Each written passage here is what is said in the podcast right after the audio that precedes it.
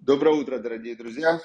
Всем доброе, добрейшее, веселейшее, прекраснейшее утро из Иерусалима. И мы продолжаем изучать Тору. Прямо молодцы. Все, кто изучает Тору, молодцы. В заслугу того, что мы изучаем Тору, что придет Машех. Придет Машех, это прямо, можно сказать, а, билет, билет и валюта. Мы сейчас набираем знаете, как сейчас такое появилось понятие, очень много появилось метафор, которых раньше не было. Э, и чтобы стало легче понимать, что такое духовность, что такое Всевышний. Э, раньше человек, он как представлял Бога? Вот он видит царь, вот у него из метафор только царь. Он Бог царь, значит, все. А сейчас мы понимаем, у нас есть там квантовая какая-то реальность, квантовая физика, вселенная, мироздание, там, ну, то есть э, мы стали более у нас больше материала для того, чтобы вообще рассуждать о Всевышнем. И вот э, мне напоминает процесс, э, процесс изучения Торы. Есть э, такое понятие, как сейчас криптовалюты, да, криптовалюты. И вот работают какие-то компьютеры, да, и они, это называется майнить, они создают эти биткоины. Как они их создают? Что значит они их создают? Почему какой-то стоит компьютер, и он жужжит, жужжит, жужжит, оп, и у кого-то появляется какой-то номер, который называется этот номер биткоин. И вот этот номер, который называется биткоин, если он есть у человека, он раньше стоил, например, там доллар, а сейчас он стоит 50 э, тысяч долларов, да, этот номер. И ты можешь этот номер кому-то послать, и он с этим номером идет в магазин и покупает себе Теслу машину, да, например, давая всего лишь номер из там 10 цифр. Вот. Но с этой метафорой нам понятно, как мы учим Тору. То есть мы учим Тору, казалось бы, мы узнаем слова Торы, которые... Э, мы узнаем слова Торы, которые... Недельная глава. Идеи, да, вместе учим какие-то идеи. Но вот мы как раз майним, да, есть, есть такой термин, как создают биткоины, вот мы создаем для себя ту духовную валюту, которая соединяет э, материальный мир, материальный мир и духовный мир – и когда чем больше людей будет изучать Тору, служить Всевышнему, молиться, благодарить Всевышнего, чем больше людей будут э, вот просто понятно, да, есть я, есть Всевышний, душа это часть Всевышнего, которая нас соединяет, есть э, правила поведения, которые Бог установил, это добро, это зло, и все, отлично, значит, поехали, живем хорошо, дети, семья, здоровье, работа, позитивно, друг другу делаем добро, все. Ну что еще, чем плохо? Бах, и если все начинают, критическая масса людей начинает так делать, бах, Всевышний говорит, молодцы, значит, вы выиграли в этой игре, уровень игры вы прошли, поколение потопа не прошли, поколение, э, поколение этой самой Вавилонской башни не прошли, поколения даже, которые вышли из Египта, тоже не прошли, они не зашли в землю Израиля. А вы молодцы, вы прошли, значит, Машех, живите вечно, все. Но тот, кто не успел, э, если мы не увидим, не дай Бог, приход Машеха, то каждый, кто учит Тору, он получает билет, конкретный билет в рай. Все. Это как бы понятно однозначно.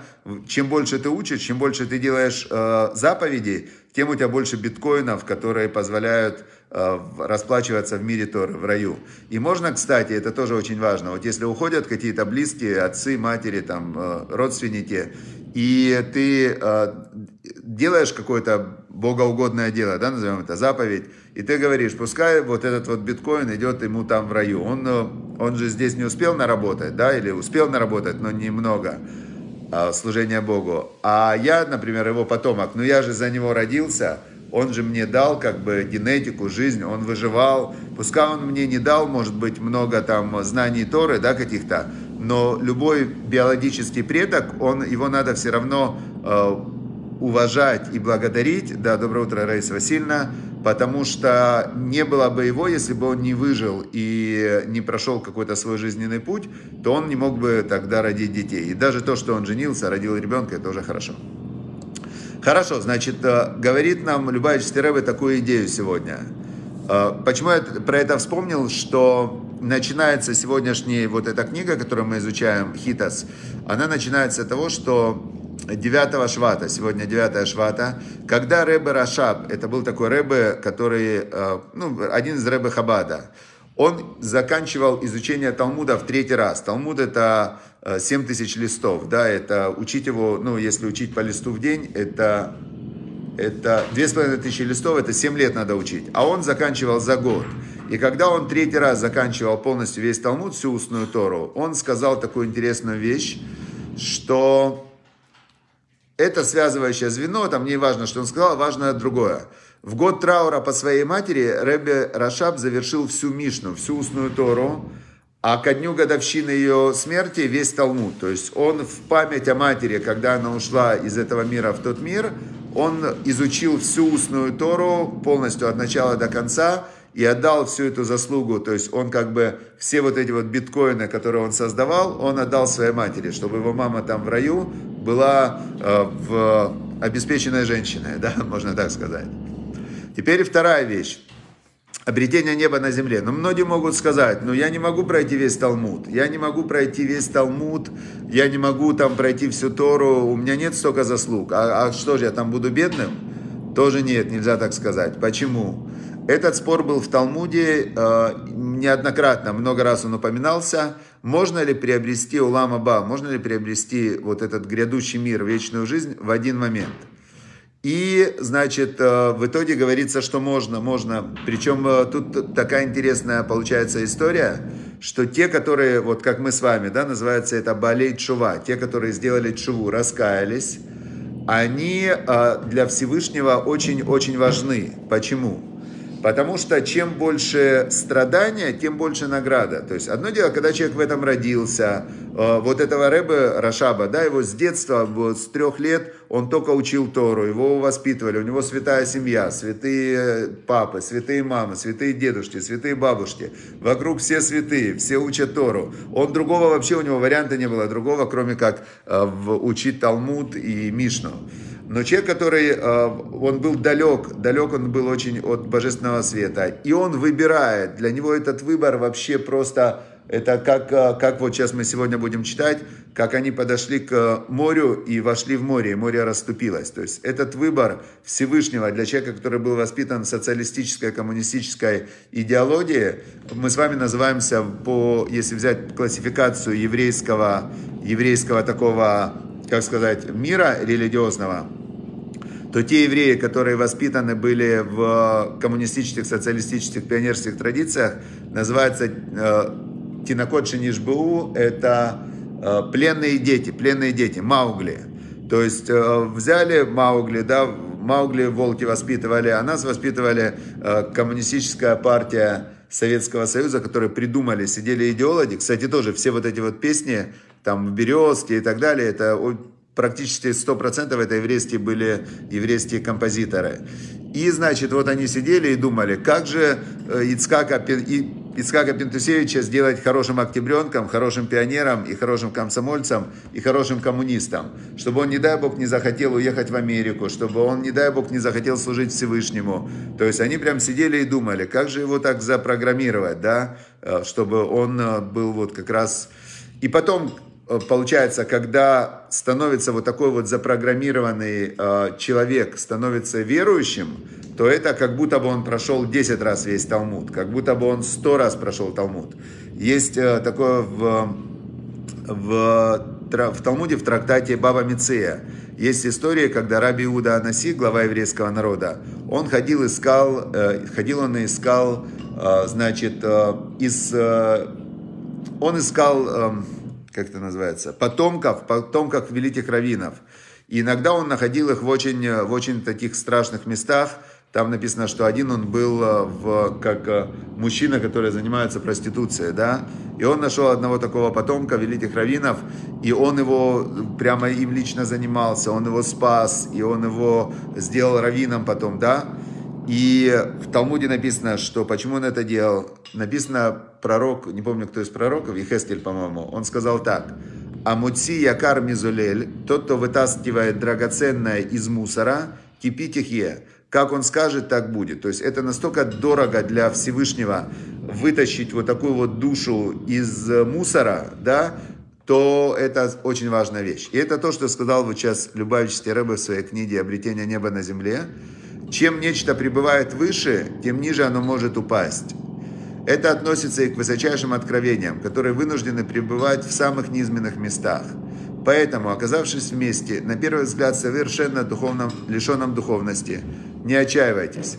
В самой низшей точке можно достичь высоты. То есть это как э, закон вот этих вот э, волновых колебаний. То есть чем ниже, тем выше поднялся. Есть э, спуск для поднятия. То есть в этом мире все так вот качели, качели. Теперь и мы переходим к сегодняшнему отрывку из недельной главы, в котором говорит Бог Моше. Вы помните, да? То есть евреи подошли к... Они были в тупике. Они были в тупике. Значит, евреи стоят в тупике, да, шалом по Харьковске. Евреи в тупике, значит, э, тут море, там стена, тут идол, который остался единственный идол из э, идолов египетских, а сзади приближается фараон с армиями, с колесницами, значит, они прям накатывают, и сверху над ними еще этот ангел Мицраем. И вот, значит, евреи, как вы знаете, было четыре версии, что делать. И они, значит, все, ну, были, реально испугались, испугались. И сказал Бог Моше, мати цакелай, что ты ко мне э, кричишь? То есть э, написано, что самые, которые были продвинутые такие евреи, они начали молиться со всей силы, кричать Всевышнему «Спаси нас!» да? И Машарабейну начал молиться. Но Всевышний прерывает его молитву и говорит «Скажи сынам Израиля, пусть идут, пусть идут в путь, действуйте, действуй». Я знаю, ты можешь, сказал Всевышний. Значит, э, сказал он Всевышний, действуйте. Вата аремет матеха. А ты, Мошерабену, подними свой посох. Представьте, у Мошерабену такой был посох. Этот посох – это был не просто посох. Устные предания говорят, что это был э, посох, который еще шел от первого человека, который потом забрал Немрод, который там потом Немрода убил Исав. Там это был какой-то очень э, ключевой посох, который э, пульт управления реальностью. Да? В этом посохе там были очень, э, на нем были какие-то специальные там э, вы, выгравированы э, имена Всевышнего, там, ну и так далее. То есть это был не просто посох, это был пульт управления реальностью. И сказал Бог Маше, подними этот свой посох и протяни руку на море, и расступится море, и пройдут Бне Израиль, пройдут сыны Израиля по морю, как по суше. Значит, давай. И дальше Всевышний продолжает. А я, говорит, вы они, вот я сейчас усиливаю сердце Египта, и они пойдут за вами, и я утяжелю, усилю я фараона и всю его, всю его армию, чтобы они за вами погнались. И зачем все это будет? И узнает Мицраем, что я Бог.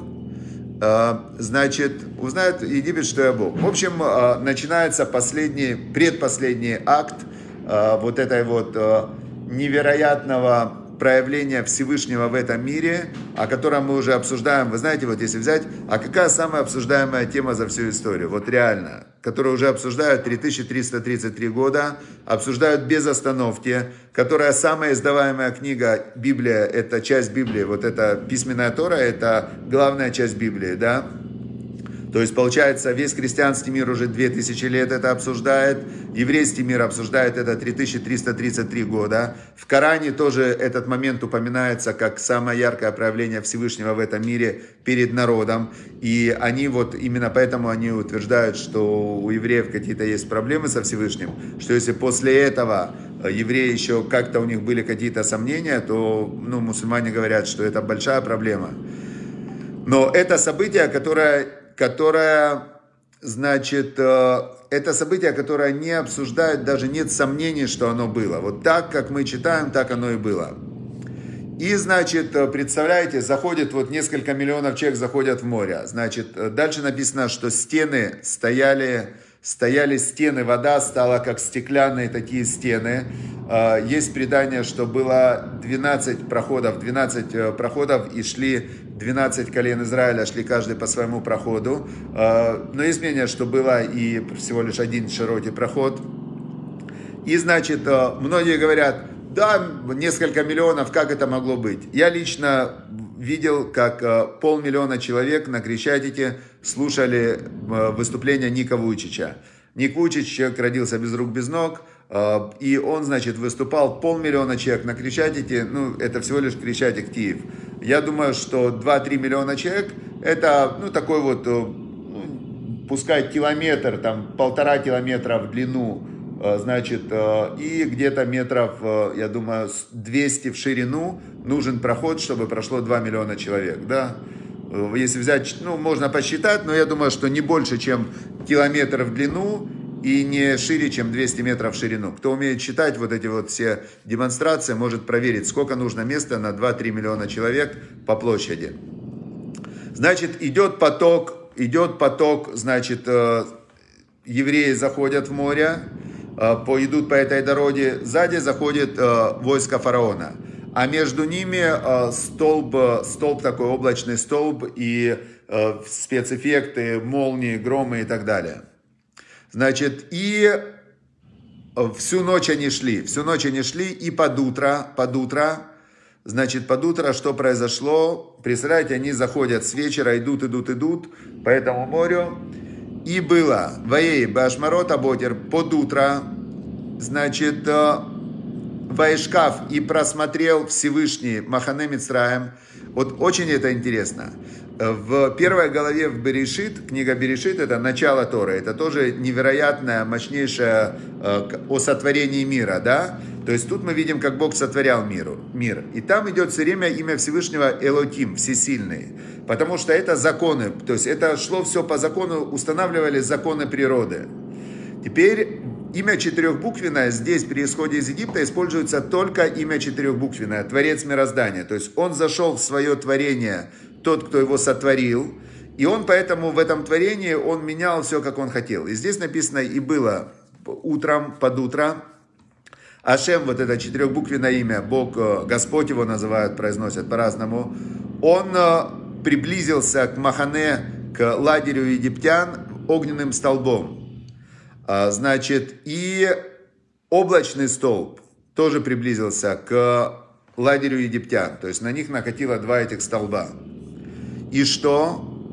Значит, э, колесницы начали рушиться, то есть у них все в этом, э, в их, э, в, в лагере, в этой армии, да, все начало рушиться. И что?